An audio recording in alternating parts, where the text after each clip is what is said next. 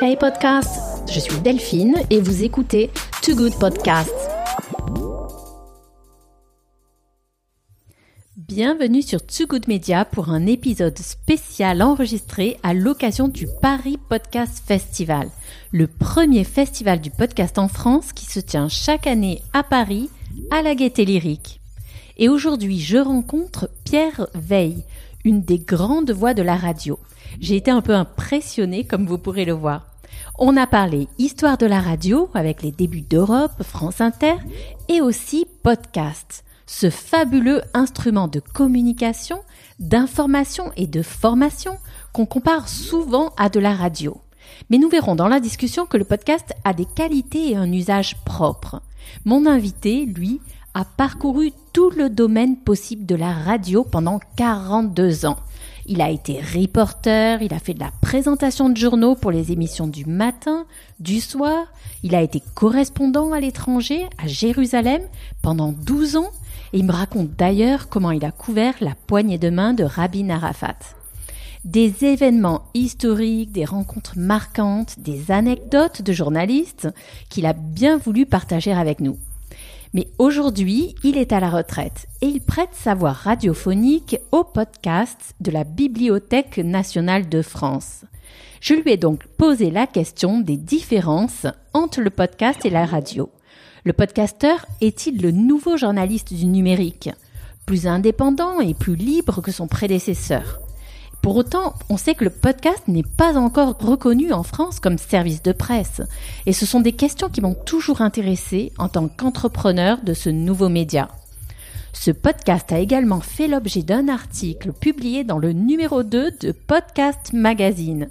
Si vous voulez en savoir plus sur le monde du podcast en France, n'hésitez pas à vous inscrire à Podcast Magazine online ou en version papier selon votre choix. À très bientôt et bonne écoute. Mon invité n'est autre que Pierre Veil, une euh, des plus grandes voix de France Inter. Donc je suis très émue et puis surtout je vais en profiter pour demander plein de conseils à Pierre euh, sur les enregistrements, sur la voix, sur écoutez un peu cette voix quand même. Bonjour Pierre. Bonjour Delphine. C'est un plaisir de, de, t'avoir euh, à ce micro. Oui, vous parliez de, de, de France Inter. C'est vrai que j'ai eu la chance de euh, travaillé à France Inter, à Radio France pendant plus de 40 ans. Et puis à un moment donné, il y a une limite d'âge et c'est fini depuis un an et demi. Euh, mais c'est vrai que Radio France, France Inter, euh, ces entreprises m'ont donné ma chance, m'ont fait confiance et m'ont permis de pratiquer la radio dans tous les domaines. C'est-à-dire que pendant plus de 40 ans, euh, j'ai fait du reportage, j'ai fait de la présentation de journaux, euh, j'ai été correspondant à l'étranger, à Jérusalem pendant 12 ans. Euh, j'ai présenté des émissions le matin, le soir. oui, j'ai vraiment. je crois que j'ai parcouru tout le tout le domaine possible de la radio. C'est ça qui est, extraordinaire, hein. de pouvoir échanger avec toi. Donc, nouvelle dans le monde de l'audio. J'ai beaucoup de questions à te poser. Mais peut-être avant de, te poser d'autres questions sur ta carrière euh, que tu as commencé en fait à aborder, déjà, je voulais euh, revenir à, ce que représente en fait euh, l'audio pour toi. Quelle est ta journée audio un peu classique? Actuellement? Oui, par exemple. Évidemment, j'écoute France Inter. Euh, très souvent. J'adore les émissions de France Inter. Euh, euh, j'écoute mes collègues, Léa Salamé, Nicolas Demorand, Fabienne Synthèse. Évidemment, je joue un petit pincement parce qu'évidemment, je me mets à leur place. Je me dis, moi, j'aurais posé cette question. Oui, c'est bien, ils ont posé la bonne question. Enfin, je reste branché sur la radio. J'écoute, je m'informe, comme tous les auditeurs. Mais bien sûr, quelquefois, on se sent un peu frustré euh, parce qu'on aimerait bien continuer. On a encore des réflexes. Je vois mes collègues dans le studio. J'y suis. Je connais le studio. Je le connais par cœur. Donc, c'est quelquefois un peu, un peu frustrant. Mais, mais voilà. Mais je reste fasciné par euh, la radio, par l'audio. J'ai toujours été fasciné par ça. Quand j'ai voulu faire ce métier, j'avais quoi 11, 12 ans. J'écoutais la radio adolescent sans arrêt, toutes les émissions. J'ai grandi avec, euh, D'abord, j'ai été fasciné par Europe 1 dans les années 60, parce qu'Europe 1, c'était la radio qui a inventé la radio qu'on fait encore aujourd'hui. C'est-à-dire que dans les années 60, Europe 1, c'était la radio où les, on pouvait entendre des journalistes qui parlaient comme nous parlons. Ça ne se faisait pas. Dans d'autres radios, on était encore à déclamer. Il y avait un côté euh, acteur de théâtre sur scène. Eh bien, Europe 1, dans les années 60, hein, ça fait longtemps, a apporté ce ton naturel des journalistes. Un journal, c'était des journalistes qui échangeaient, qui parlaient naturellement, qui interrogeaient des correspondants à l'étranger, en leur posant, en leur parlant comme nous parlons. Ça ne se faisait pas. C'était un ton nouveau. Euh, et, tu puis, avais quel âge du coup quand, euh, quand tu as été sensible justement à... 12, 13, 14 ans. J'étais fasciné et j'écoutais les premiers grands directs à la radio. Et là encore, Europe 1 a été pionnier dans ce domaine-là. Euh, les premiers grands débats politiques, c'était sur Europe 1. Moi, j'ai le souvenir de 1965, euh, l'élection présidentielle, la première élection présidentielle au suffrage universel.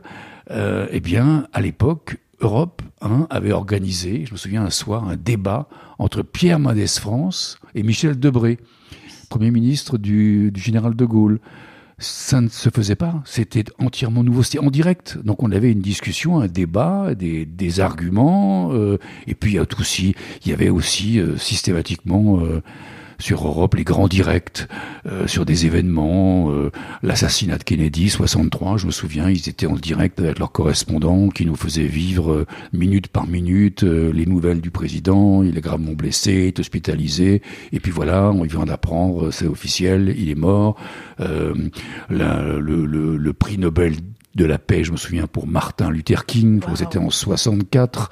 Là encore, ils avaient interrompu leur programme pour prendre leurs correspondants j'étais fasciné par cette actualité qui se faisait en direct. Et puis il y a aussi toutes les grandes étapes de la conquête spatiale les missions Gemini et puis Apollo euh, pour aller jusqu'à cette date euh, du mois de juillet 1969, eh bien, Europe 1 était en direct avec son correspondant qui était à Houston, euh, sur les lieux là où, nous les fusées partaient, nous faisait vivre les, décollages, ensuite le retour des capsules euh, Gemini dans dans l'océan, c'était pas, il y avait toujours un suspense. Hein. Tout ceci était, c'était des, grands directs. Et puis après, il y a aussi autre chose, 68, mai 68, la seule radio qui émettait en direct des émeutes dans les rues de Paris, c'est Europe.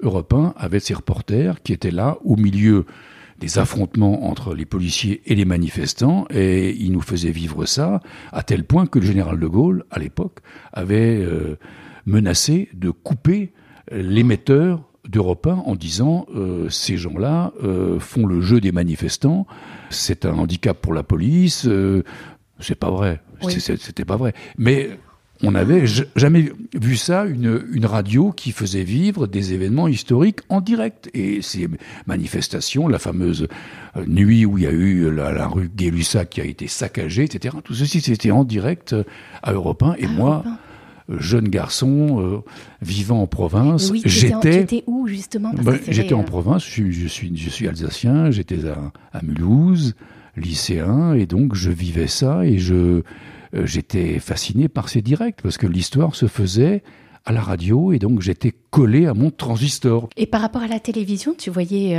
il y avait beaucoup plus de, de programmes Ah bah c'est-à-dire qu'en tout cas, sur des événements comme euh, mai 68, il est évident que la télévision à l'époque était totalement aux mains du pouvoir et que donc euh, on savait, on le voyait à la télévision le soir, euh, mais c'était quand même manifestement ils avaient reçu des ordres de très haut leur disant minimiser.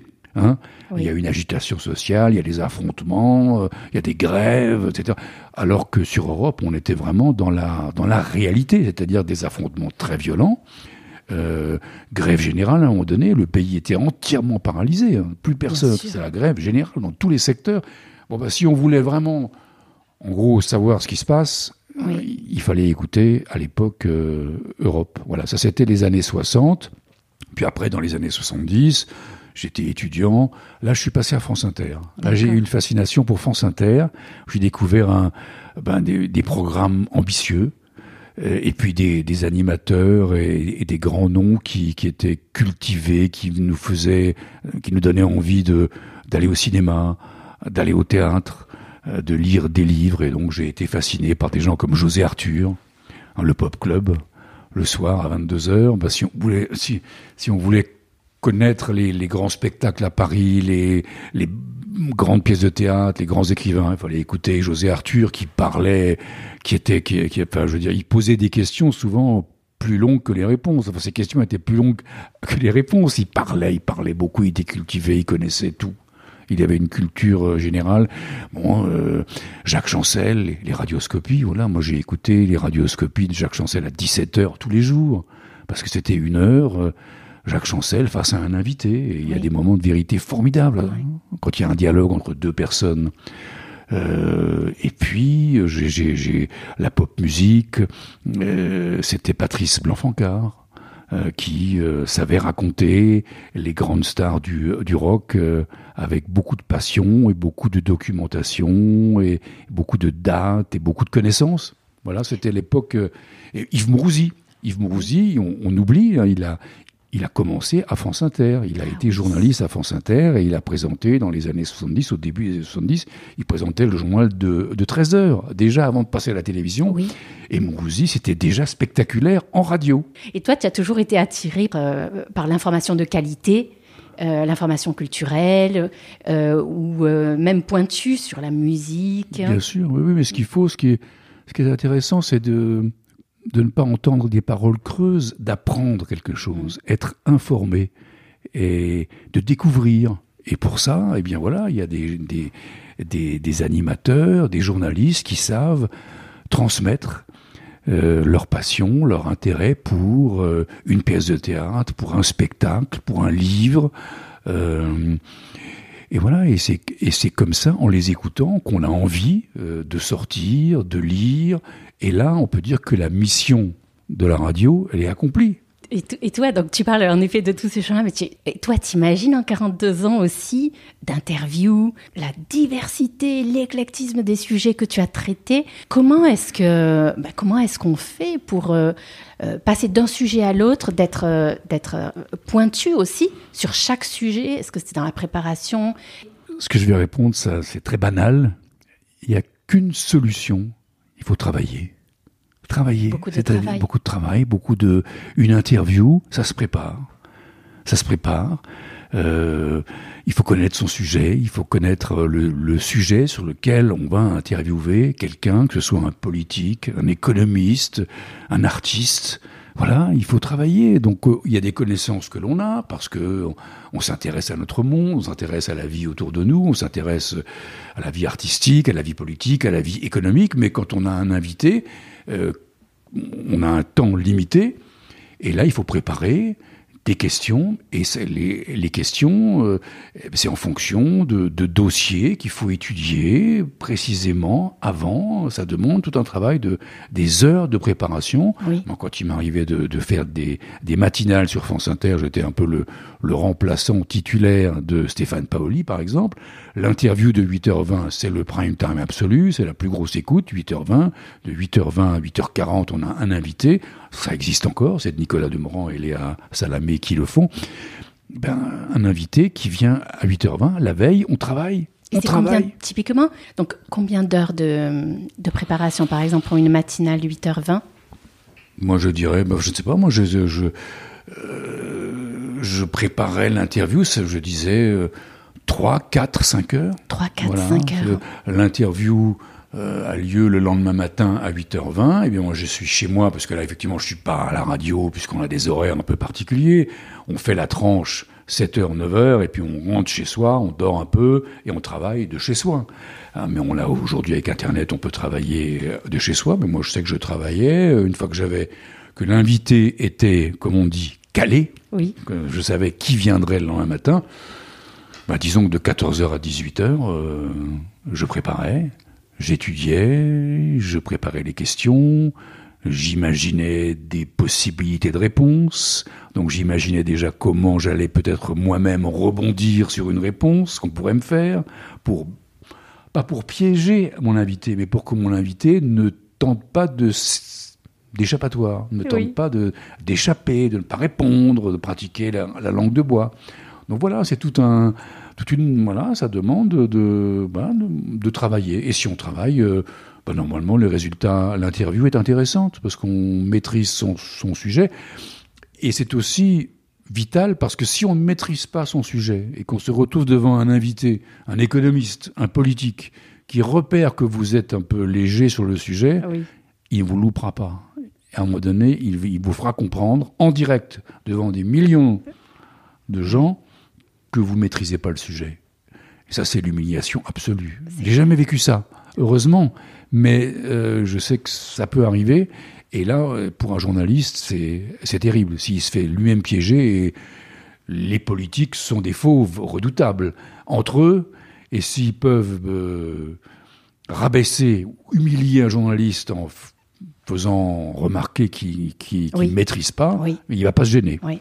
Donc ça, c'est une belle différence entre, entre le podcasteur et le journaliste, parce que vous avez affaire à des euh, à des cocos, comme, on pourrait le dire, euh, qui, où il y a potentiellement un, rapport de force avec le journaliste. Euh, Mais il y a une grande mm. différence entre le, le, podcast et ce dont je vous parle, Delphine. C'est que moi, je vous parle d'émissions en direct.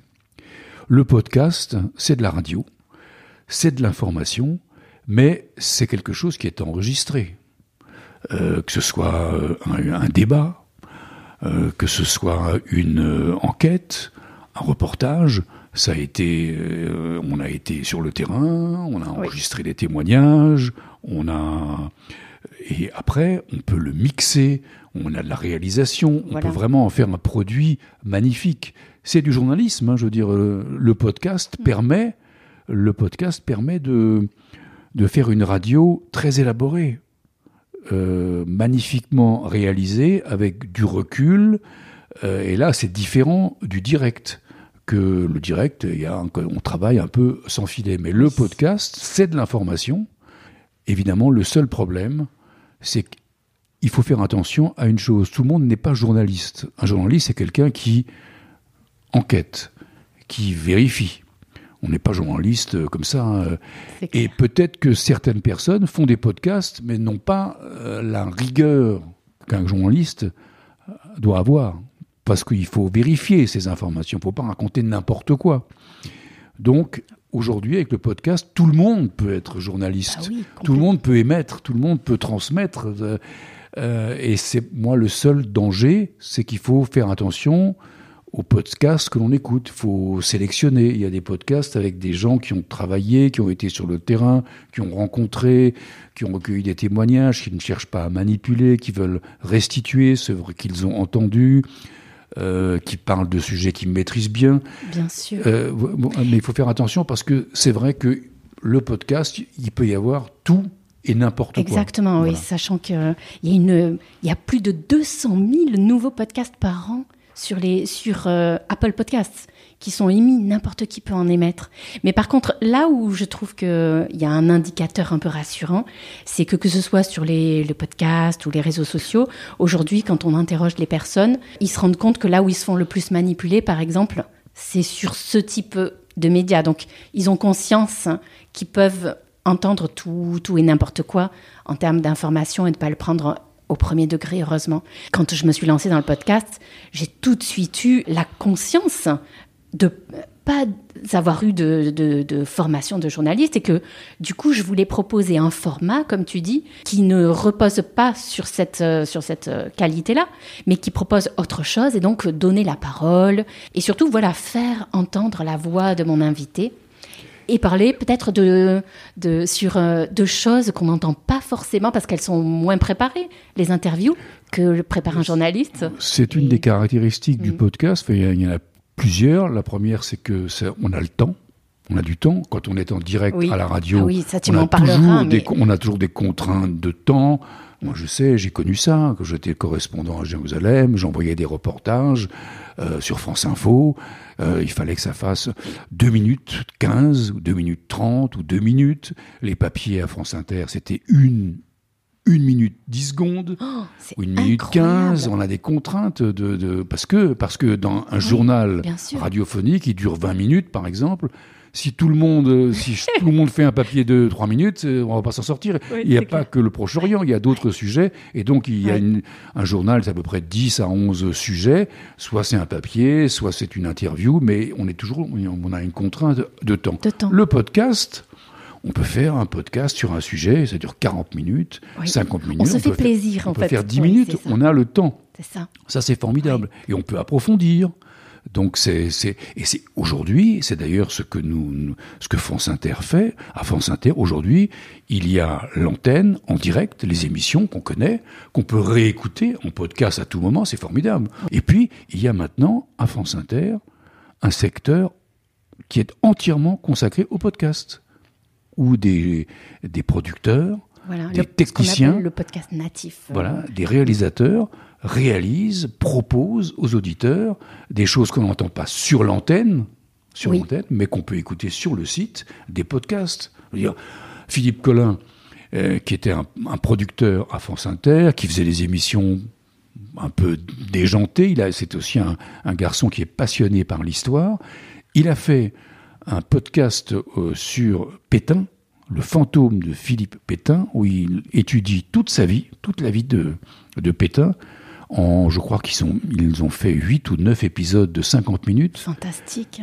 C'est très simple, c'est prodigieux. C'est prodigieux. C'est prodigieux parce que c'est c'est précis. Il y a des témoignages d'historiens qui analysent euh, Pétain euh, 14-18, Pétain l'entre-deux-guerres, Pétain bien sûr la collaboration, le procès après en 1945, avec donc des, des historiens, des extraits des documents sonores.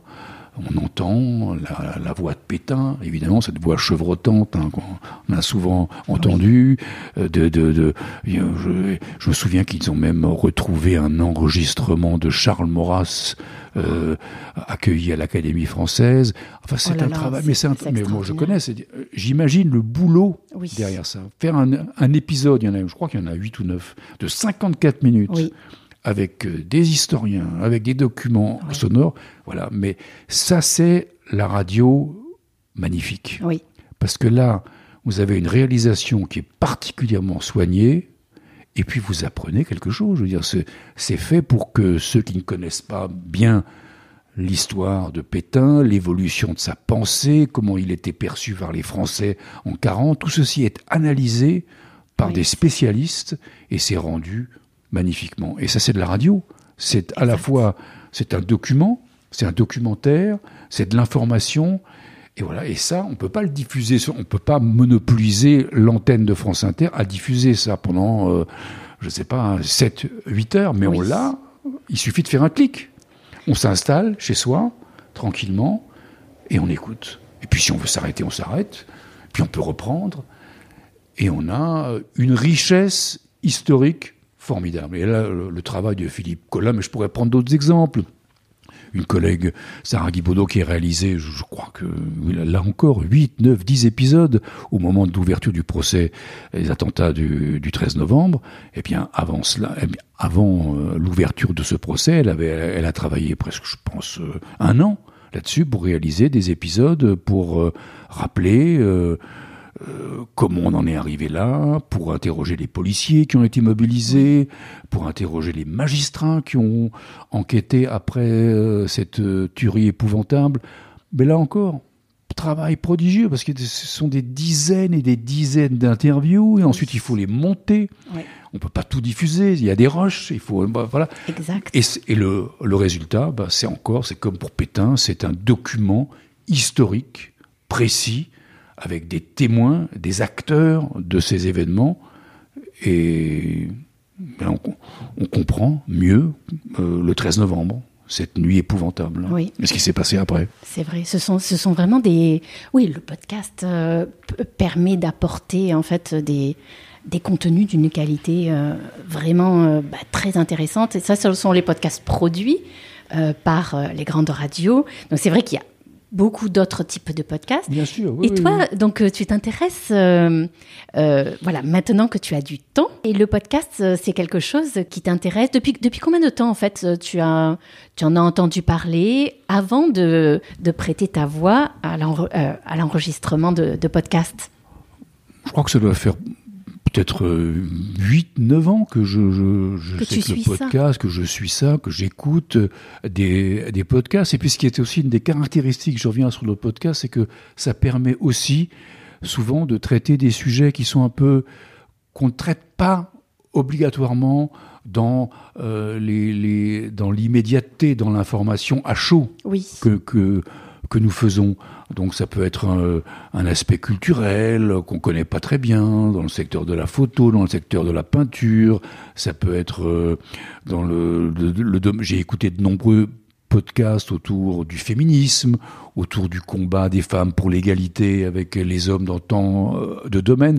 C'est des souvent ce qu'on appelle des angles, hein, des, donc des sujets. L'angle, c'est le terme journalistique, quand on traite un sujet, on dit comment tu vas l'angler, c'est-à-dire quel est l'aspect que tu vas traiter en priorité. Voilà, il y a, ce sont souvent des, des sujets euh, qu'on n'a pas le temps de traiter au quotidien dans l'actualité immédiate. Et là, bah, grâce au podcast, on a du temps. Et si c'est fait sérieusement, comme je le disais, par des gens qui ont une volonté de, de, de, ne pas bidonner, de donner des informations précises, de ne pas manipuler la parole des, autres, on apprend plein de choses euh, sur euh, voilà le, le, le, combat féministe, l'égalité homme-femme, euh, qui est un combat qui, qui, qui, qu'il faut mener encore et qui est très très difficile, et aussi dans le domaine de la culture, du théâtre, de, de, la difficulté pour ceux qui aiment ce métier d'être acteur, de faire de la mise en scène. On peut dans ce domaine-là entendre de nombreux des témoignages, des, des moments de vie. Et là, effectivement, on a le temps, et ce sont peut-être des sujets qu'on n'a pas toujours le, le temps ou l'occasion de traiter dans, dans les médias traditionnels, à la radio, à la télévision. Euh, moi, je pense surtout aux journaux, les journaux d'information. Encore une fois, les sujets se succèdent. Hein. Ça va vite. C'est clair. Un journal, c'est un journal de télévision ou de radio. Chez nous, le 13h, il dure une demi-heure. Euh, le 19h, le journal 19h qui correspond aux 20h de la télévision, c'est 20 minutes. Bon, ben, il faut traiter beaucoup de sujets. Hein. Oui. La politique, les informations générales, les sports, la culture. Oui. Donc, voilà, on est obligé d'aller assez vite. Hein, de passer, alors que le podcast, on a le temps. C'est vrai. Et est-ce que tu crois que, que du, ça laisse aussi plus de liberté comment dire, au directeur artistique euh, euh, d'exprimer son, euh, son comment dire, sa créativité, peut-être parfois, je ne sais pas si, par exemple aussi en matière, en matière d'opinion, de, en matière de passion, en matière d'émotion, est-ce que tu crois donc, par rapport à, comment toi, tu as travaillé pendant toutes ces années à la radio, où tu étais contraint par le temps, par, euh, par les sujets, par les angles, est-ce que tu crois qu'on peut mettre plus de soi par exemple, euh, euh, dans le podcast? Est-ce que c'est quelque chose qui t'a manqué, toi, dans ta, dans ta vie professionnelle, ou tu as réussi à, exprimer ta personnalité Bonne question. Moi, je, je, prends l'exemple, j'étais correspondant pendant 12 ans à Jérusalem, donc j'ai couvert le conflit israélo-palestinien dans des périodes, moi j'ai eu tout. Hein. J'ai eu euh, l'espoir de la paix avec la poignée de main Rabin Arafat, l'assassinat de Rabin après, euh, des attentats épouvantables dans les rues de Jérusalem ou de Tel Aviv menés par le mouvement islamiste Hamas. Donc j'ai eu l'espoir de la paix, la déception, la fin de ce processus de, de paix, la colonisation israélienne qui a continué dans les territoires en Cisjordanie, euh, donc les territoires occupés et colonisés. Donc euh, on a cru qu'on y était, et puis finalement tout ceci s'est effondré, et euh, aujourd'hui on en est encore. Mais moi, je n'ai jamais voulu donner mon opinion quand j'étais là-bas. Et j'aurais peut-être pu, comme, comme, comme vous le dites, je n'arrive pas à tutoyer. Quand j'ai un micro en main, j'ai du mal à tutoyer. C'est un vieux réflexe. Hein. Oui. Donc, comme vous dites, je, suis comme en studio, et en studio, on, en studio, on peut se connaître très bien, mais on ne se tutoie pas.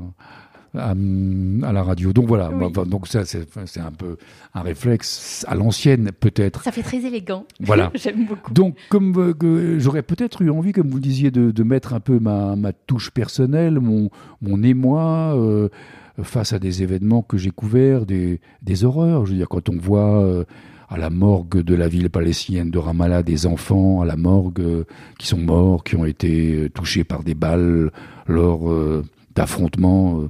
Je, je, voulais toujours rapporter ce que j'avais vu, Bien sûr. décrire la morgue, ces pauvres, ces enfants palestiniens, ces, ces cadavres, blêmes, morts, euh, ces civils israéliens déchiquetés. Je décrivais, et puis ensuite, l'auditeur, il se fait son, son opinion. Moi, je rapporte ce que j'ai vu. Je suis témoin. Oui. Je raconte ce que j'ai vu, et je n'en rajoute pas. Oui. Je reste sobre. Voici ce que je vois, voici ce que j'ai vu, voici ce que j'ai entendu, voici ce que m'ont dit les Palestiniens, voici ce que m'ont dit les Israéliens. Euh, et à partir de là, l'auditeur, c'est à lui de se faire une opinion. Il y a un autre travail qui est fait par des éditorialistes. C'est un métier éditorialiste. Ça fait partie de la radio. Nous avons à France Inter des éditorialistes euh, formidables hein, en, matière diplomatique. Pierre Aski le matin, 8h15.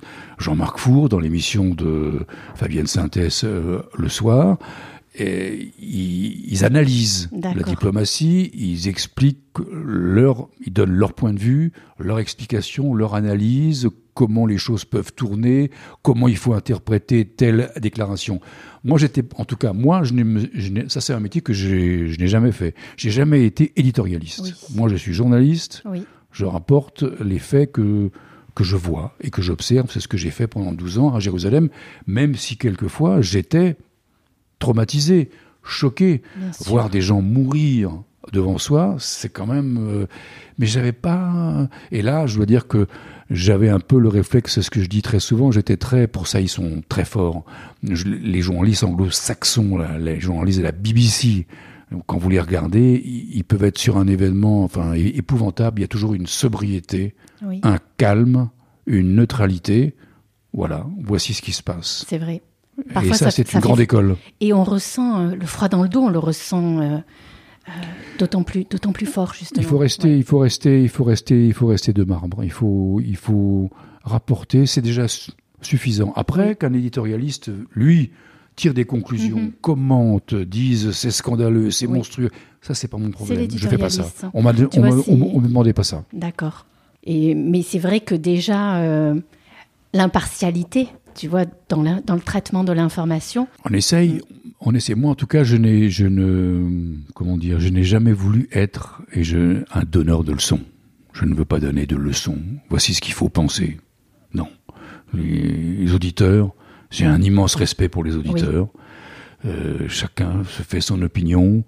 Quand je pense aux auditeurs, je sais que j'ai toujours pensé à eux. Je me disais, voilà, je suis écouté par les auditeurs. Euh, qui sont de gauche, d'extrême gauche, de droite, d'extrême droite, du centre, de centre droit, le centre gauche. Il y a de tout. Donc voilà, c'est voilà. Et donc je, chacun a sa façon de penser. Moi, je ne veux pas leur dire pensez ça. Je, je, je, je ne veux pas. Et, et c'est très d'ailleurs. Euh, oui, excuse-moi. D'un coup, il m'est venu un flash. Euh, c'est un peu à l'opposé du mouvement des influenceurs justement, qui sont là pour influencer et donner en permanence ah leur opinion. Ah, ça, ça un, journaliste ne, ne, doit pas être, à mon avis, hein, moi, je ne doit pas être un influenceur. Moi, je, je encore une fois, c'est comme ça que je concevais mon métier, témoin. Je raconte. Parce que euh, je, je dis, un auditeur, il est à Clermont-Ferrand, à Strasbourg, à Bordeaux, euh, à Nice, à Lille, et moi, à, l'époque, j'étais correspondant, je reviens à cette, époque où j'ai fait du reportage sur le terrain, j'étais correspondant à Jérusalem, en Cisjordanie. Et donc, euh, ben, mon but, c'était que les gens de Clermont-Ferrand, de Bordeaux, qui sont très très loin, comprennent la situation sur place, comprennent euh, la pensée des Israéliens, de gauche, de droite, des Palestiniens, et, mm, extrémistes ou pas extrémistes, euh, ceux qui veulent la paix, ceux qui ne la veulent absolument pas. Euh, voilà, et à partir de, de là, expliquer euh, une chose qu'on a du mal à imaginer, c'est que ce conflit se déroule sur un, un secteur, un bout de territoire qui est grand comme quoi trois départements français, mais ça, c'est, il faut l'expliquer. Jérusalem, où se trouve le gouvernement israélien, est à 15 km de Ramallah. 15 km, c'est rien. Oui. Ramallah, c'est à 15 km Oui. de Jérusalem. C'est tout petit. Oui, c'est un conflit qui peut mettre le feu à la planète, parce qu'il y a les lieux saints, euh, euh, l'esplanade des mosquées, le, ça c'est pour les, pour les musulmans, euh, le mur des lamentations pour les juifs, euh, le quartier chrétien, le Saint-Sépulcre dans la vieille ville de, de Jérusalem. Tout ceci est très petit. Et ce conflit, souvent les gens avaient du mal, les auditeurs. Genre, donc moi, j'ai- j'aimais bien dans mes papiers être un peu pédagogue, expliquer, vous voyez oui. Imaginez que bah, ce conflit, c'est sur quelques dizaines de, de kilomètres. Vous avez une colonie israélienne sur une colline, euh, voilà, euh, qui, qui est à 3, 3 kilomètres d'un village euh, palestinien. Et ces deux communautés se détestent. Euh, les Palestiniens considèrent que ces colons euh, voilà, viennent voler le- leur terre, enfin, ils, ils colonisent. Bien sûr. Il fallait expliquer ça et puis et, et faire entendre, Oui. faire entendre un colon israélien qui explique que mais moi je suis chez moi parce que la Bible, c'est écrit dans la Bible que cette terre est à nous, et puis les Palestiniens qui disent mais non, moi je suis là depuis des siècles et c'est ma terre et les colons israéliens volent ma terre. euh. voilà, il faut il faut aller vers les gens, il faut les faire parler et après il faut ben, ces interviews, il faut les diffuser et l'auditeur se fait son opinion après. Et le fait, j'imagine, d'avoir vécu là-bas pendant 12 ans, ben, ça t'a permis véritablement de... La façon dont tu traitais l'information, elle était, elle était bien différente parce que tu, tu le comprenais de l'intérieur, euh, ce conflit. Tu le vivais au quotidien, toi Voilà, aussi. c'est et c'est en, cela que le travail de correspondant euh, est un travail passionnant parce que on, on- on devient vraiment un spécialiste des, du pays dans lequel on vit, puisqu'on vit au quotidien avec euh, les Israéliens, avec les Palestiniens. Donc je les connaissais par cœur. Je connaissais leur mode de pensée, leur raisonnement, puisque tous les jours, j'allais les voir, j'allais discuter, j'allais voilà, et on devient effectivement, on, on peut à ce moment-là euh, parler de ce pays, parler de ces, de, de ces deux Oui. peuples hein, qui se disputent euh, une terre, et donc euh, ça permet de, de, de transmettre beaucoup mieux parce qu'on on les connaît par cœur. Souvent, on envoie des journalistes euh, sur des événements qui se déroulent euh, quelque part. Voilà, il se passe un événement grave dans un. On, envoie un reporter, il part, il reste 15 jours sur place. Voilà. Il a le temps de voir, d'interroger, de témoigner, mais après il rentre. Alors qu'un correspondant, il est en permanence, et ça c'est voilà pour Jé- Jérusalem, c'est le correspondant que nous avons à Washington, ben, il connaît les, États-Unis, il reste pas à Washington, il va se promener, il va dans le sud, il connaît tous les États du pays, donc il peut parler des Américains dans la complexité de ce peuple, dans, tous les courants qui actuellement s'affrontent de façon très très dure. Et ben, le correspondant, il est là-bas, il se balade, il est sur le terrain, et, et il y est en permanence. Donc, il peut personne mieux que le correspondant ne, peut parler de ce pays puisqu'il vit, vit au milieu de ces Américains. C'est vrai. Il y a d'ailleurs des, hum, bah, des angles hein, que tu n'as pas pu parce que, parce que les, les minutes d'antenne que tu avais étaient insuffisantes euh, pour, euh, pour euh, traiter de certains sujets que tu, que tu aurais aimé su traiter et que Oui, peut-être tu, tu envisages un, un jour de traiter? Mais ça, effectivement, moi j'ai été correspondant entre 1990 et 2002, donc voilà, le podcast n'était pas, n'existait Oui. pas. Effectivement, aujourd'hui, dans la même situation, je pourrais proposer euh, des podcasts. On, on- on- on me prendrait, pour prendre l'expression, des reportages sur l'actualité immédiate. Mais moi, je pourrais à ce moment-là proposer euh, une enquête de 45-50 minutes sur un aspect précis, le travailler, aller sur le terrain, etc. Donc là, effectivement, Oui. le podcast, c'est une avenue supplémentaire Oui. qui est créée pour l'information et sur laquelle on, on peut, on, on peut, on peut, on peut foncer et, et créer des choses extraordinaires.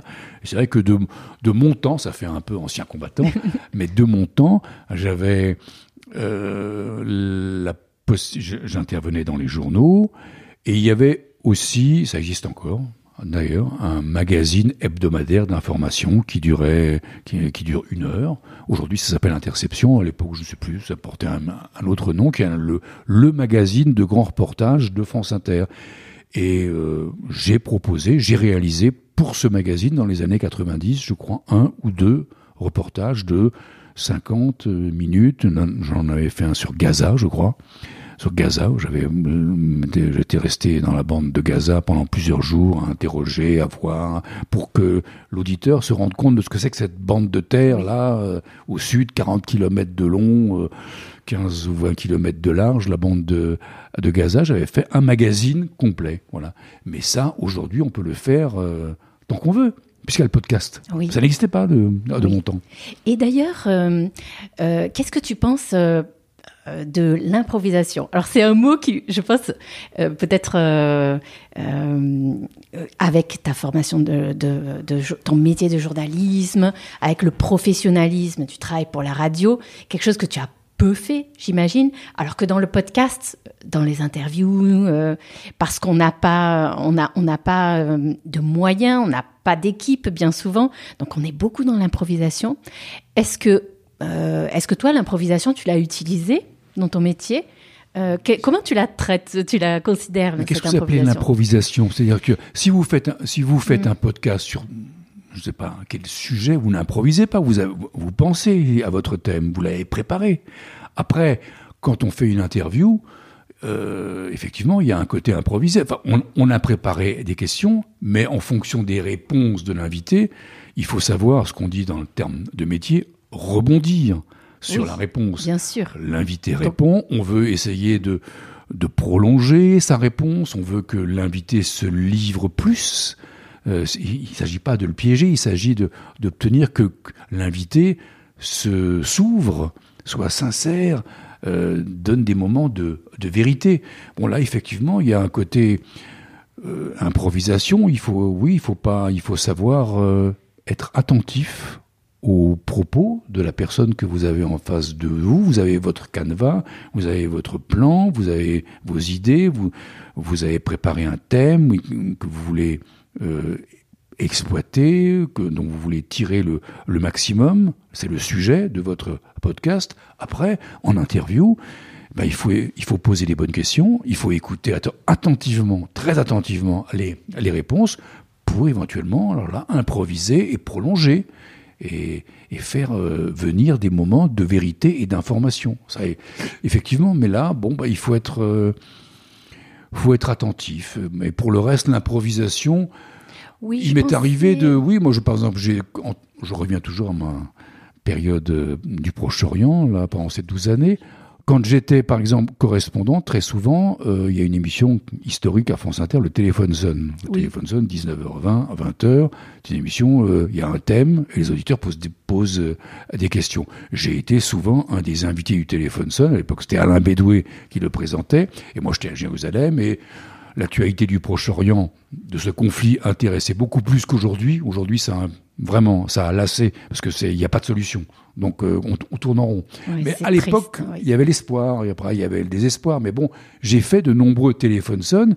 Là, euh, on peut, les questions des auditeurs, je les connaissais pas avant. Donc, je découvrais en direct des questions d'auditeurs. Alors Alain Bédoué avait quelquefois un spécialiste du Proche-Orient en studio avec lui, et puis il y avait moi, correspondant sur le terrain. Et là, quelquefois, ben voilà, il me disait, Pierre Veille, euh, euh, que répondez-vous à euh, Michel, Paul Et je devais à ce moment-là répondre. Et là, on improvise, on, parle. Mais à partir du moment où, encore une fois, on revient toujours au même point, si on a travaillé si on connaît son sujet, les mots viennent tout seuls. Mhm. J'ai jamais, je me suis jamais senti piégé à court d'arguments, à court de, ne sachant pas quoi répondre, puisque encore une fois, je vivais au milieu de, de, de, ces deux peuples, israéliens et palestiniens. Je lisais tout, j'écoutais tout. Donc on me posait une question. Ça vient naturellement. ça vient naturellement. On, en parle très naturellement. Et, et le hasard des rencontres, hein, euh, des personnes que tu pouvais interroger ou rencontrer dans la rue. Euh, est-ce que ça, ça peut nourrir, ça peut nourrir le contenu d'un journal, d'une intervention que tu pouvais faire à la radio? Est-ce que et comment tu sélectionnais ces personnes? Comment, par exemple, euh, les histoires Comment savoir si une l'histoire, le témoignage qu'une personne peut te dire, s'il va être intéressant Tu peux pas préparer ce que, ce que la personne va te dire Ah non, mais, mais, là, on, retrouve le mm. travail qui est fait dans le podcast, c'est-à-dire à où, vous faites un podcast sur euh, tel sujet, vous allez interroger plein de gens, Et après, vous avez euh, des heures, où, oui, oui, il peut y avoir des heures d'interview, il faut monter, il faut couper. Et quelquefois, euh, les, les, gens qu'on interroge sont pas des spécialistes du micro, le micro les coince un peu, ils osent pas, il faut attendre un certain temps pour qu'ils se libèrent.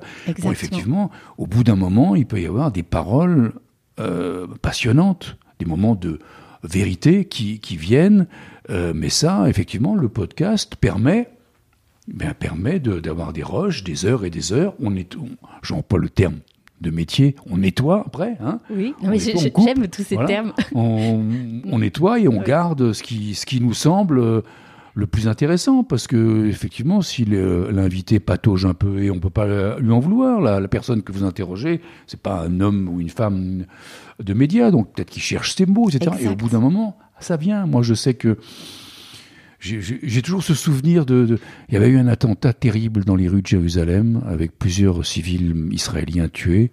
Euh, je suis arrivé très vite sur place avec d'autres collègues. Hein. On est arrivé, il y avait encore les, ce bus fumant, des, des cadavres là, des gens, des gens, des blessés. Euh, et, j'ai interrogé un, un, commerçant qui était, qui était, qui devait être à, à 200 mètres du lieu où ça s'était passé. Je lui ai demandé alors quelle est votre euh, réaction, enfin le processus de paix. Euh, apparemment, ça fonctionne pas puisque des, extrémistes islamistes font tout pour le faire dérailler, ils font des attentats. Et, le gars m'a répondu euh, si c'est ça la paix, je préfère la guerre. Tout est dit. Sur la façon dont l'opinion, c'était les années 96-97, dont l'opinion publique israélienne a basculé. Il y a eu l'espoir de paix avec Rabin, travailliste, un peu la gauche, centre-gauche. Et puis quand les islamistes qui ont tout fait pour faire euh, dérailler ce processus de paix ont multiplié les, attentats, l'opinion a basculé à droite. Et Benjamin Netanyahou, qui est toujours là, qui vient d'être réélu, Benjamin Netanyahou, la droite israélienne, le Likoud, a été élu pour la première fois en 96. Voilà, au moment où les attentats étaient tous les jours, il y avait des bombes dans les rues. Et oui. tout ce que j'explique là, eh ben, je trouve que ce que m'a dit ce commerçant dans la rue, ça résume ce. Si c'est ça, la paix, je préfère la guerre. Et beaucoup d'Israéliens ont dit bon, si c'est comme ça. Donc à ce moment-là, on préfère des gens qui, qui, qui, qui qui veulent la manière forte, qui ne veulent plus négocier. Et on a eu Netanyahou, on a eu Ariel Sharon, voilà. Et ça, le témoignage, euh, bon, mais je ne sais plus, cette phrase, elle est peut-être venue au bout de 5, 7, 8 minutes, hein, euh, mais elle est venue à un moment donné. Et, et, toi, tu, l'as, tu entends justement quand il y a... Ah oui, oui. Quand, Tu, tu, quand il y a une phrase forte, une phrase forte comme ah ça. je sais que mm. cette phrase-là, dans le reportage que je vais envoyer, je vais l'utiliser. Je vais la prendre. Oui. Et euh, peut-être qu'il m'a, il aura parlé pendant 8 minutes, 10 minutes. Oui. Je vais, je vais garder peut-être 50 secondes parce que ces quelques secondes-là disent plus qu'un papier, qu'une analyse. Oui. C'est pas la peine d'être un, éditorialiste. On comprend. Oui. C'est terrifiant, mais c'était l'état de l'opinion qui a viré, qui a viré à, à droite. Mm. Donc tu as vécu 12 ans. Comment tu as tu, es un des correspondants qui a dû rester le plus longtemps, donc comment tu as fait pour... Euh, maintenant, ça ne se fait plus. Hein. Je dois le dire que maintenant, les mandats des correspondants sont limités à 5 ans. Mais à l'époque, euh, voilà, euh, j'avais des mandats de 2 ans qu'on m'a renouvelés parce qu'on devait considérer que je faisais mon boulot correctement. Et donc, je suis resté 12 ans, ce qui est, ce qui est, ce qui est beaucoup. Ce qui est, Mais voilà, j'ai j'ai vécu là-bas des moments historiques inoubliables. Voilà, des, c'est toujours impressionnant quand on est sur le terrain, au milieu des gens, de, et qu'il se passe un événement. la poignée de main Rabin, Arafat, oui, en 1993. Ça se passait à Washington, à la Maison Blanche, et moi j'étais à Jérusalem. Toutes les télés étaient en direct. Bon, ben voilà, j'oublierai jamais l'atmosphère qui régnait dans la partie euh, israélienne juive de, Jérusalem, où j'ai vu des Israéliens devant leur écran de télévision dubitatif, inquiet, pas scandalisé, mais un peu à l'image de Rabin quand Arafat lui tend la main. Il a un moment d'hésitation. Rabin, il n'a pas vraiment envie de lui serrer la main, mais Arafat lui tend la main, il peut pas. Donc, avec une sorte de de méfiance, il se serre la main. Et ben les Israéliens que je voyais dans les dans les cafés, dans les rues, qui étaient scotchés devant les écrans de télévision, ils ont vu cette poignée de main. Ils n'étaient pas hostiles, mais ils étaient très. On sentait une méfiance. Dubitatif. Est-ce qu'on Mm. peut faire confiance? Est-ce que c'est vraiment à la paix? Et ça, je l'ai senti. J'ai interrogé, je l'ai raconté parce que j'étais sur le terrain. Oui. Puis après, je suis passé dans la partie arabe, Oui. palestinienne de Jérusalem. Et là, c'était l'euphorie. C'était l'euphorie parce que les, cette poignée de main signifiait que les Israéliens reconnaissaient l'OLP de Yasser Arafat comme représentant du peuple palestinien. Et quelques jours auparavant, agiter le drapeau palestinien rouge, blanc, vert dans les rues de Jérusalem, c'était arrestation, prison. C'était considéré comme étant un drapeau, le drapeau de, de l'OLP, un drapeau de mouvement terroriste Oui. de tueurs. Et là, cette poignée de main, ça signifiait que on reconnaissait l'OLP comme étant le représentant légitime du peuple palestinien. Et donc ce drapeau palestinien était agité dans les rues de Jérusalem-Est, la partie arabe, par des Palestiniens totalement fous de joie, euh, et qui, eux, voilà, ils étaient enthousiastes. Ils y croyaient. Après, ils ont été déçus. Comme, Oui. Mais, mais c'était assez. C'était, euh, il y avait quand même une ville de 500 000 habitants et avec euh, deux populations Oui. qui réagissaient de façon très différente. Mais voilà, mais ça, ça fait partie des, des, souvenirs. euh, c'est parce qu'on vit quelque chose qui est historique. Cette photo de, de- de Bill Clinton qui est là et Rabin et Arafat qui se serrent la main, elle va rester pour l'éternité hein, dans l'histoire. Mais oui, c'est clair. Et comment tu as réussi à faire passer justement ces émotions euh, très différentes euh, euh, des deux peuples Vous racontez, il faut raconter, voilà. Et puis ce que, ce que, ce que je viens Oui, oui. Et de, comme tu viens vous- de le faire exactement, je, sauf que je faisais ce qu'on appelle un papier, donc Oui. c'est un peu écrit, mais, mais dit de façon comme si on parlait. Et puis il y a des témoignages. Tu, l'écriv- tu l'écrivais euh, Après, très vite, oui, il faut tu, écrire. tu écris pour, pour pouvoir le lire euh, oui, pour lorsque pouvoir tu as dire, le oui, direct. Oui, oui, oui, je préférais avoir quelques Oui. notes. Et puis on, on peut, Mm. encore une fois, les, les- ces Israéliens qui regardaient la télé avec euh, beaucoup de, de méfiance, je les ai interrogés. Qu'est-ce que vous en pensez? Donc ils, m'y- ils Dans me- les deux minutes que tu avais, tu réussissais à faire la, à mettre la- à ce qu'on appelle une Oui. petite pastille. Ah, on une pastille pastille. sonore où Oui. quelqu'un disait bah, écoutez, moi, je me souviens, il y en a un qui disait euh, on verra, mais j'ai pas confiance. Arafat, j'ai pas confiance, je ne sais pas. Mais Voilà. on, on peut essayer. Voilà, j'avais des. Et puis les Palestiniens, je, me promenais avec ma voiture, je, me- suis, je suis passé de, l'autre côté, dans la partie palestinienne, et là encore, j'ai interrogé de, des Palestiniens qui disaient espérons, oui, on y croit, et puis déjà, on n'est plus considéré comme étant terroriste parce qu'on parce qu'on agite le drapeau de notre peuple, et, et l'OLP est reconnu, et Arafat, c'est notre représentant, ça change tout. Maintenant, il y aura des discussions, maintenant, il y aura des négociations. Il y avait plus d'espoir du côté palestinien, Oui. c'est vrai, c'est Oui. vrai, c'est vrai. Voilà. Mais et ça, ben, euh, ça se raconte. Et puis on fait des interviews. Donc, euh, alors évidemment, c'est c'est stressant parce qu'il faut aller vite. Hein. Oui. il- là, il Oui. faut pas. Là, on est loin.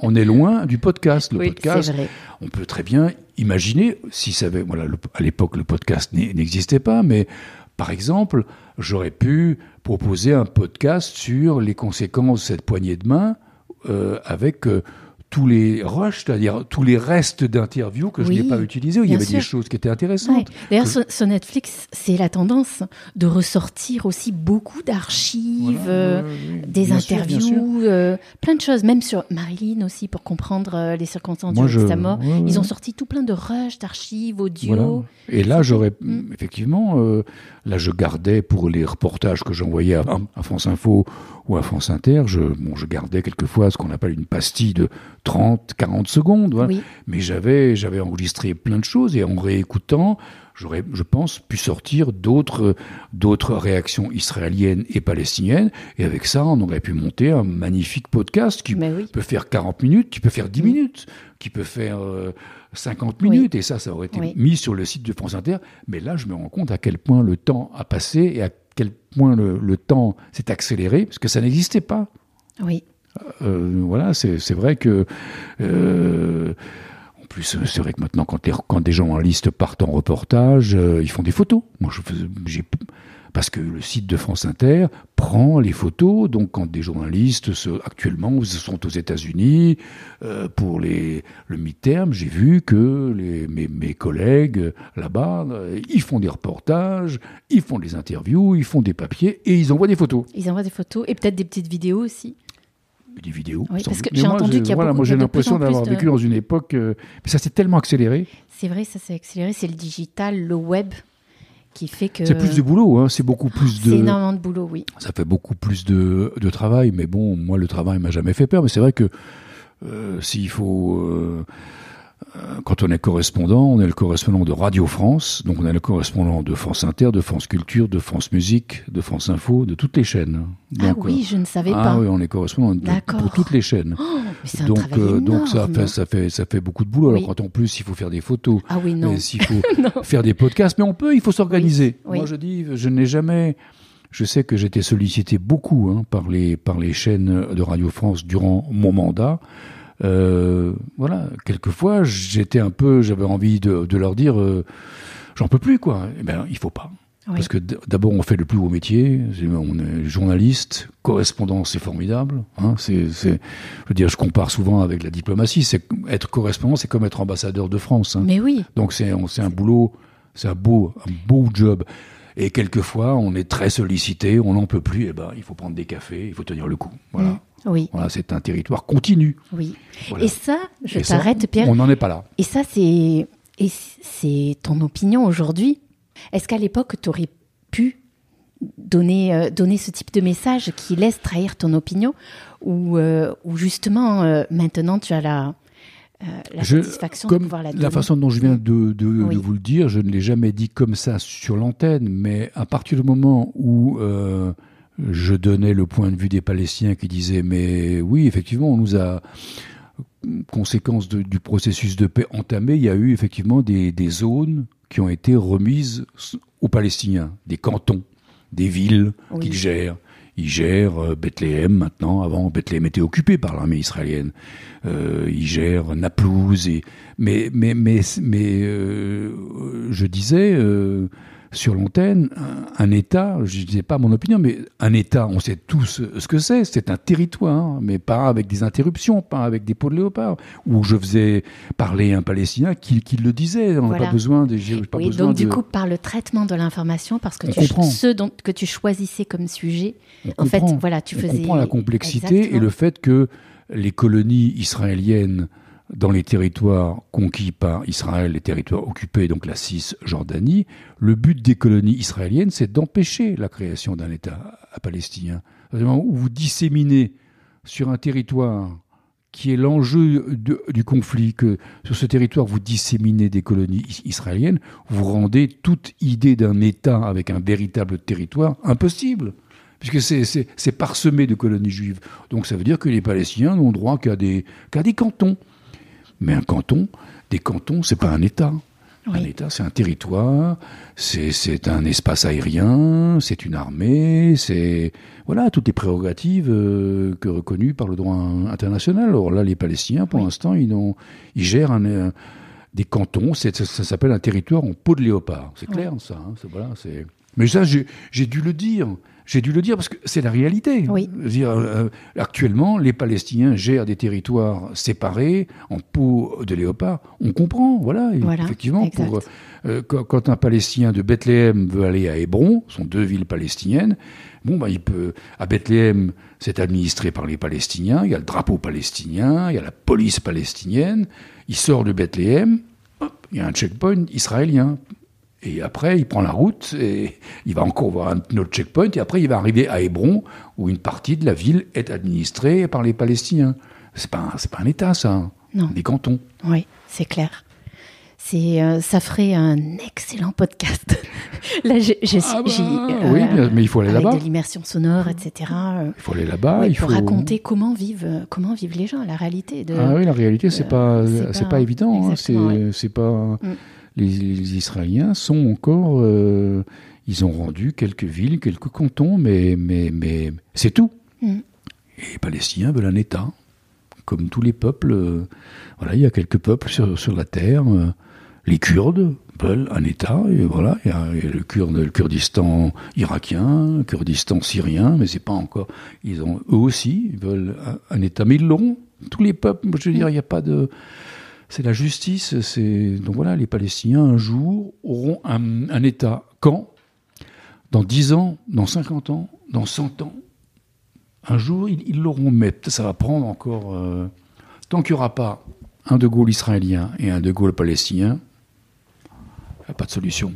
Il faut des hommes d'État qui ont une vision.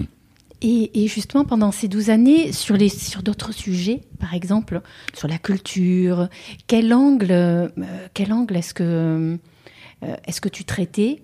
Là-bas? Oui. Oui, mais arrivé de, de, de mais disons Pour les autres radios, est-ce que oui, le, oui, le oui, conflit occupait euh, je, euh, pas, là, je cherche un peu dans mes mm. souvenirs, mais euh, oui, il y avait une scène musicale, il y avait des groupes. Je, je, crois que, je ne sais plus, je crois que c'était sur France Culture ou France Musique m'avait demandé un sujet sur des musiciens israéliens ou des contacts entre des musiciens israéliens et palestiniens. Où à l'époque, c'est vrai qu'il y avait dans le monde culturel, c'était plus ouvert que donc il y avait des contacts entre des musiciens palestiniens, israéliens. J'ai dû peut-être faire un sujet sur ça, en gros, pour dire, euh, voilà, dans le domaine de la musique ou de la culture, ils se parlent, ils échangent, ils se respectent, ils s'aiment, ils mm. s'apprécient. Pourquoi est-ce que ça ne passe pas dans la voilà j'ai dû faire ce sujet-là effectivement ça mm. j'ai pas mais mais mais encore une fois, là encore, le podcast permettrait de faire là un magnifique sujet très élaboré, avec beaucoup de témoignages. Il faut prendre le temps, hein, il faut le faire. un, podcast, c'est du travail. Hein. Il faut, avant de... Alors si on fait un podcast, euh, un débat entre deux personnes, ça fait partie des podcasts qui ont du succès. C'est facile, on met deux personnes. Exactement. C'est très bien, c'est intéressant. Mais moi, je, je, suis journaliste, donc je pense beaucoup au, au reportage.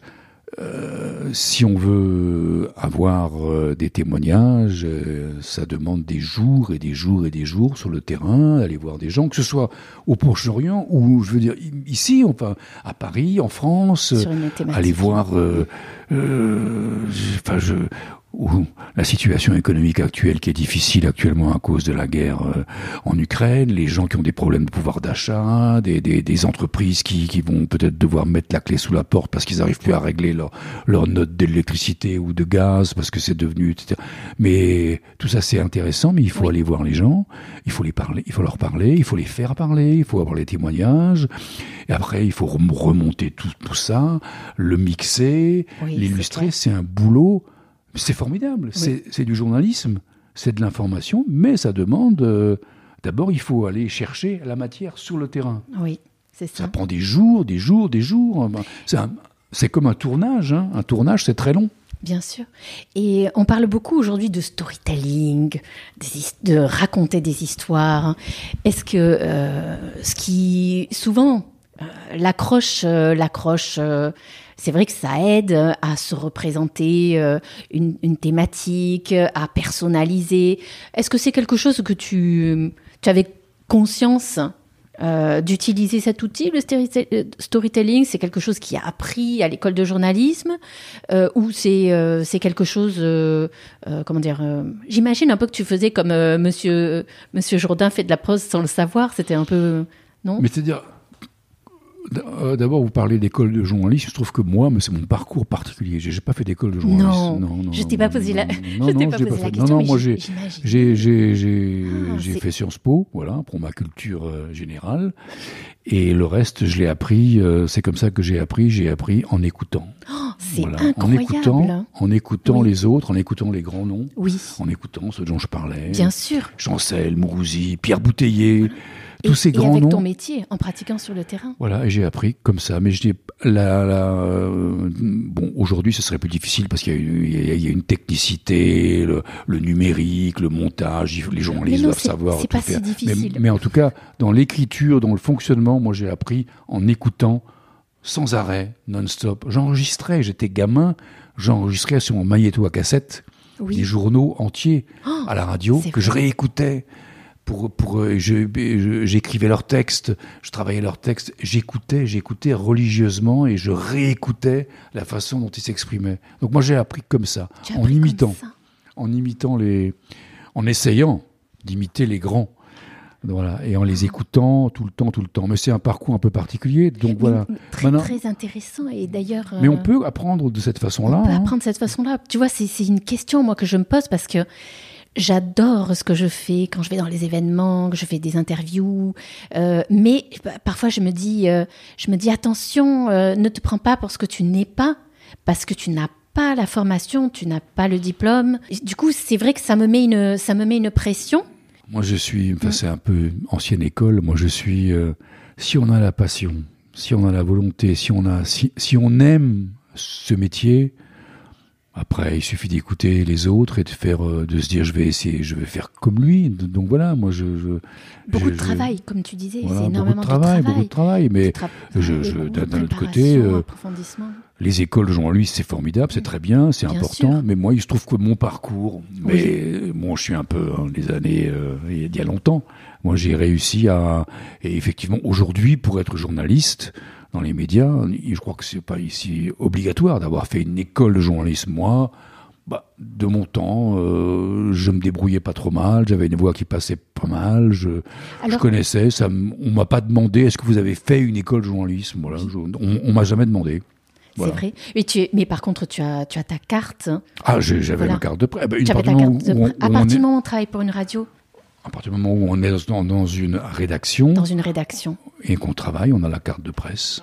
Ça, c'est une commission qui étudie chaque cas, mais si on travaille dans une rédaction presse écrite, radio, télévision, euh, enfin, il y a une commission qui est spécialisée et qui chaque année examine toutes les candidatures et, et remet la carte de presse. Voilà, il faut, il y a des critères à respecter. Euh, mais voilà, le, journalisme, c'est, oui, c'est l'enquête, c'est l'investigation, c'est la vérification.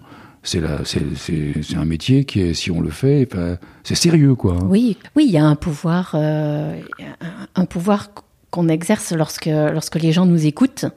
Et donc il faut, il faut avoir une, faire preuve d'éthique, de respect, de beaucoup de valeurs. Euh, bien sûr, bien en sûr. étant conscient mais, de ça. Mais encore une fois, le podcast permet d'entendre des. oui, moi, moi c'est ce qui me fascine le plus. Et moi, j'ai toujours été fasciné par ça, par le témoignage, par le. Euh, vous parliez de storytelling, c'est-à-dire moi, ce que, ce qui, moi, j'ai pas envie de parler de moi, mais entendre des, des hommes, des femmes, des jeunes parler de leur vie, raconter leur vie, leurs difficultés, leurs espoirs, leurs, leurs échecs, leurs réussites c'est formidable. Ça permet de comprendre la vie, le monde dans lequel on, évolue. Et bien voilà, moi je, je, suis fasciné quand je peux entendre des moments de vie. Mm. Des gens qui racontent leur, euh, leur souffrance, leur joie, leurs échecs, leurs espoirs déçus. Euh, c'est parce que ça nous concerne tous. On a tous, vous avez connu ça, on a connu des espoirs déçus, des espoirs, des, des rêves qu'on a réalisés, des choses qui ne se font pas parce que le monde est tel qu'il est. Et puis voilà, c'est. C'est vrai. C'est la vérité. Exactement. C'est pour ça que parfois, moi d'ailleurs, j'ai. Euh, j'ai même pas envie de, de, faire de travail de synthèse, tu vois, ou d'analyse par rapport à ce que, au témoignage recueilli, parce que parfois ça parle tellement mieux. En fait, euh, le témoignage dit tout. Donc on a presque mm. rien envie de rajouter par-dessus. Mm. Bah, vous avez tout compris. Le témoignage, vous dites, le témoignage dit tout. Bah, c'est ça. Le témoignage dit tout. Voilà. C'est mon commerçant qui disait à Jérusalem, si c'est ça, la paix, je préfère la guerre. Et eh ben, des témoignages, euh, voilà. Euh, D'ailleurs, sur ce sujet de la, la reconnaissance, le podcast, en fait, est quelque chose de nouveau dans ce paysage des médias. Et il y a une problématique aujourd'hui de reconnaissance du podcast comme média. Par contre, ce qui est intéressant de savoir pour nos auditeurs podcasteurs, c'est que euh, par contre, si l'on fait une newsletter d'un contenu audio avec de l'écrit, on peut obtenir des reconnaissances euh, de média presse pour une newsletter.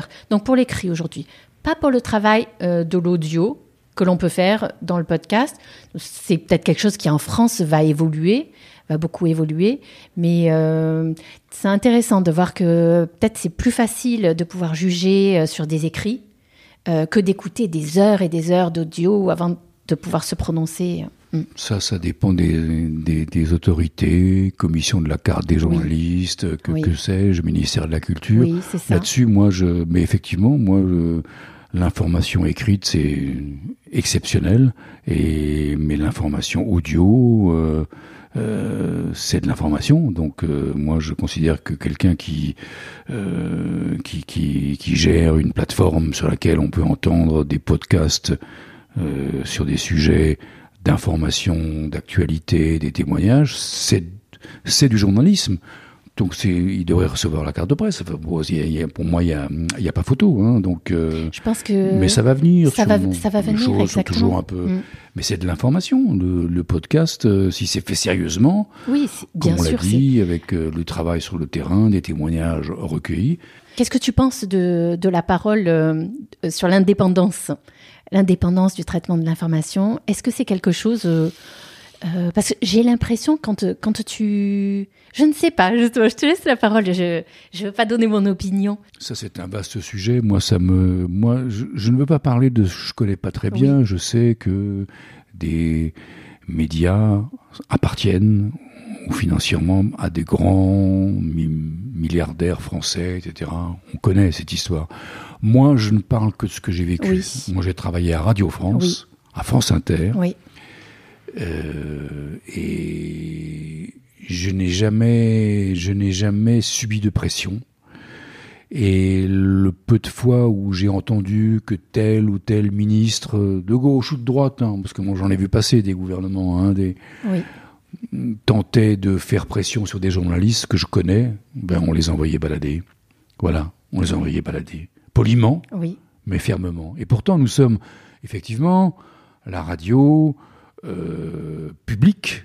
Donc, nous étions, parce que ça a changé maintenant, la redevance a été supprimée, mais à l'époque, on était payé par la redevance, donc par les auditeurs, par les, c'est payé par les auditeurs, on était payé par euh, des fonds publics. Euh, mais il y a eu là effectivement, moi je n'ai jamais, j'ai jamais subi de pression personnellement. Et comme je vous le disais, euh, les quelques journalistes que je connais, qui étaient des superstars et qui étaient peut-être soumis à des pressions de politique, ils se sont fait envoyer sur les roses ceux qui essayaient euh, fermement, gentiment, mais Oui. très fermement. Et euh, après tout, ils ont tenté. Ils ont tenté, invitez-moi, euh, c'est scandaleux ce que vous avez dit, vous aurez de mes nouvelles, ça n'a pas d'importance. Laissons, laissons, laissons crier, et nous on fait notre, métier. Et moi, des conférences de rédaction, j'en ai suivi, j'en ai entendu, j'en ai vu. Et ben, j'ai jamais, je n'ai jamais vu euh, de, de, rédacteur en chef ou de directeur de rédaction venir en nous imposant quelque chose parce que le pouvoir avait dit que jamais de la vie. Et malheur à celui qui aurait essayé de faire ça, parce que les journalistes sont des gens euh, pas commodes. oui. Faut, faut pas leur, faut pas essayer de leur imposer quelque chose, parce que la conférence de rédaction c'est une discussion. On fait les choix éditoriaux, et à partir du moment où on essaye d'imposer à, à quelque chose, si on sent qu'on tente d'imposer quelque chose, les journalistes tout de suite disent euh, oh là non, c'est pas possible ça, c'est pas possible, on on n'accepte pas. Et donc pour éviter euh, une rébellion Oui. ou des coups de colère ou des engueulades monstres, non, on fait des choix, euh, on discute, euh, il y a des choix pas faciles parce qu'il faut choisir entre des sujets, on a envie de faire ça, on peut pas. Là encore, le podcast permet maintenant, si un sujet on ne traite pas sur l'antenne, on peut faire un podcast, c'est Oui. formidable. C'est vrai. Mais j'ai pas connu ça moi. Voilà. Mais par contre, euh, on sent de toute façon dans tout ce que tu nous as expliqué sur ta carrière, les conflits que tu as traités, que tu manquais pas d'indépendance pour faire ton travail, en tout cas. Ah, j'étais absolument. Alors moi, je n'ai jamais. Alors franchement, euh, je n'ai jamais. Euh, au Proche-Orient, pourtant c'est un sujet inflammable. hein. Oui, On m'a laissé faire mes Oui. reportages. On m'a jamais dit, écoute, ton ça se sent. Tu reportage vois, là. tu pouvais choisir euh, bah, qui tu interviewais, de quoi tu allais parler, Absolument. euh, oui, quel oui, angle tu. Oui, oui. Mais je, n- mais je mais j'avais Voilà. toujours comme objectif. Ce. Je reviens. Je ne suis pas un donneur de leçons. Je, je je ne dis pas il faut penser ça. Moi, j'interroge, je Oui. témoigne. À partir de là, après, faites-vous votre opinion. Oui. Je n'impose rien. Quelquefois, il arrive que des politiques disent euh, quelles seront les questions? Alors mon assistante me téléphonait, me dit écoute voilà, demain matin tu as euh, X ou Y, et ils aimeraient bien savoir, son staff, euh, quels sont les thèmes que tu vas aborder, les questions, voilà. Mais à chaque fois, je répondais par une pirouette. Je dis, bah, ils Donc tu bien. transmettais jamais les questions, ce qui est incroyable. jamais. Parce que tu sais que dans le podcast, euh, on nous demande euh, Bon. les, les directions communication, par exemple le podcast de marque. Quand tu interviews des marques sur des salons professionnels, le, le directeur communication qui organise l'entretien, il demande les questions avant. Et donc, euh, euh, toi, non. Moi, tu non. vois, en tout cas, joues- des politiques, il y a des politiques, euh, j'ai quelques noms, mais je les donne pas, mais qui effectivement euh, appelaient mon assistante et disaient voilà qu'est-ce qu'il va poser comme question? Et moi, je répondais à moi, ben, écoute, tu lui réponds qu'évidemment, on va parler de ça et de ça, mais je donnais Voilà. pas le détail. Oui. Et on m'aurait demandé la liste précise des questions. Là. J'aurais dit non, mais on me l'a jamais demandé. C'était juste un peu quelles seront les thématiques Bien générales. Et d'ailleurs, c'est facile d'y répondre. hein. Voilà. Sans- donc je donnais quelques généralités, Voilà. euh, pas de problème, il n'y avait pas de mystère. Mais le détail de mes questions, jamais, jamais on me l'a, j'ai jamais donné. Non, non. Et d'ailleurs, aucun politique ne m'a demandé euh, précisément de non, non, non. Et pour ça, ils sont. et quand il y avait des sujets un peu sensibles, est-ce qu'il va aborder tel thème Ben, Je disais, euh, bah, dis-lui que oui. Évidemment, je ne peux pas recevoir telle ou telle personne qui est dans l'actualité euh, où il y a une polémique, je sais plus ce que voilà, mais sans aborder, parce qu'à ce moment-là, je me déshonore, quoi. Hein, de, je suis ridicule. Il y a une actualité, et comme vous le disiez, est-ce que vous avez une actualité? Est-ce qu'il y a une Eh ben voilà, une personne est dans l'actualité, on, on l'interroge entièrement sur tout ce qui concerne son actualité. Bien sûr. Et si elle veut pas répondre, elle répond pas. Moi, c'est Oui, pas. C'est vrai. Mais tu vois, du coup, euh, encore là, tu démystifies euh, une idée que je me faisais. Je, je me dis peut-être que le podcasteur jouit d'une plus grande liberté, d'une plus grande indépendance. En réalité, euh, pas, pas vraiment, euh, parce que toi, tu as toujours exercé euh, avec, euh, avec une grande liberté, une grande indépendance et, et même euh, un rapport de force. euh, voilà, c'est une position un, un- peu de force, le journaliste. Je, je faisais des interviews que je voulais sans concession pour essayer pour essayer d'obtenir de l'invité des réponses euh, précises et Oui. pas de la langue de bois, parce que Oui. ça c'est le, le danger absolu. La formule passe partout, l'échappatoire. Exact. Et toi, tu as, Donc, tu as eu des, voilà. quelques interviews Voilà, euh, de, peu sacrés personnages. Ouais, avec, qui était un peu chaude, oui, oui, mais mais voilà, mais c'est pas. Bien sûr.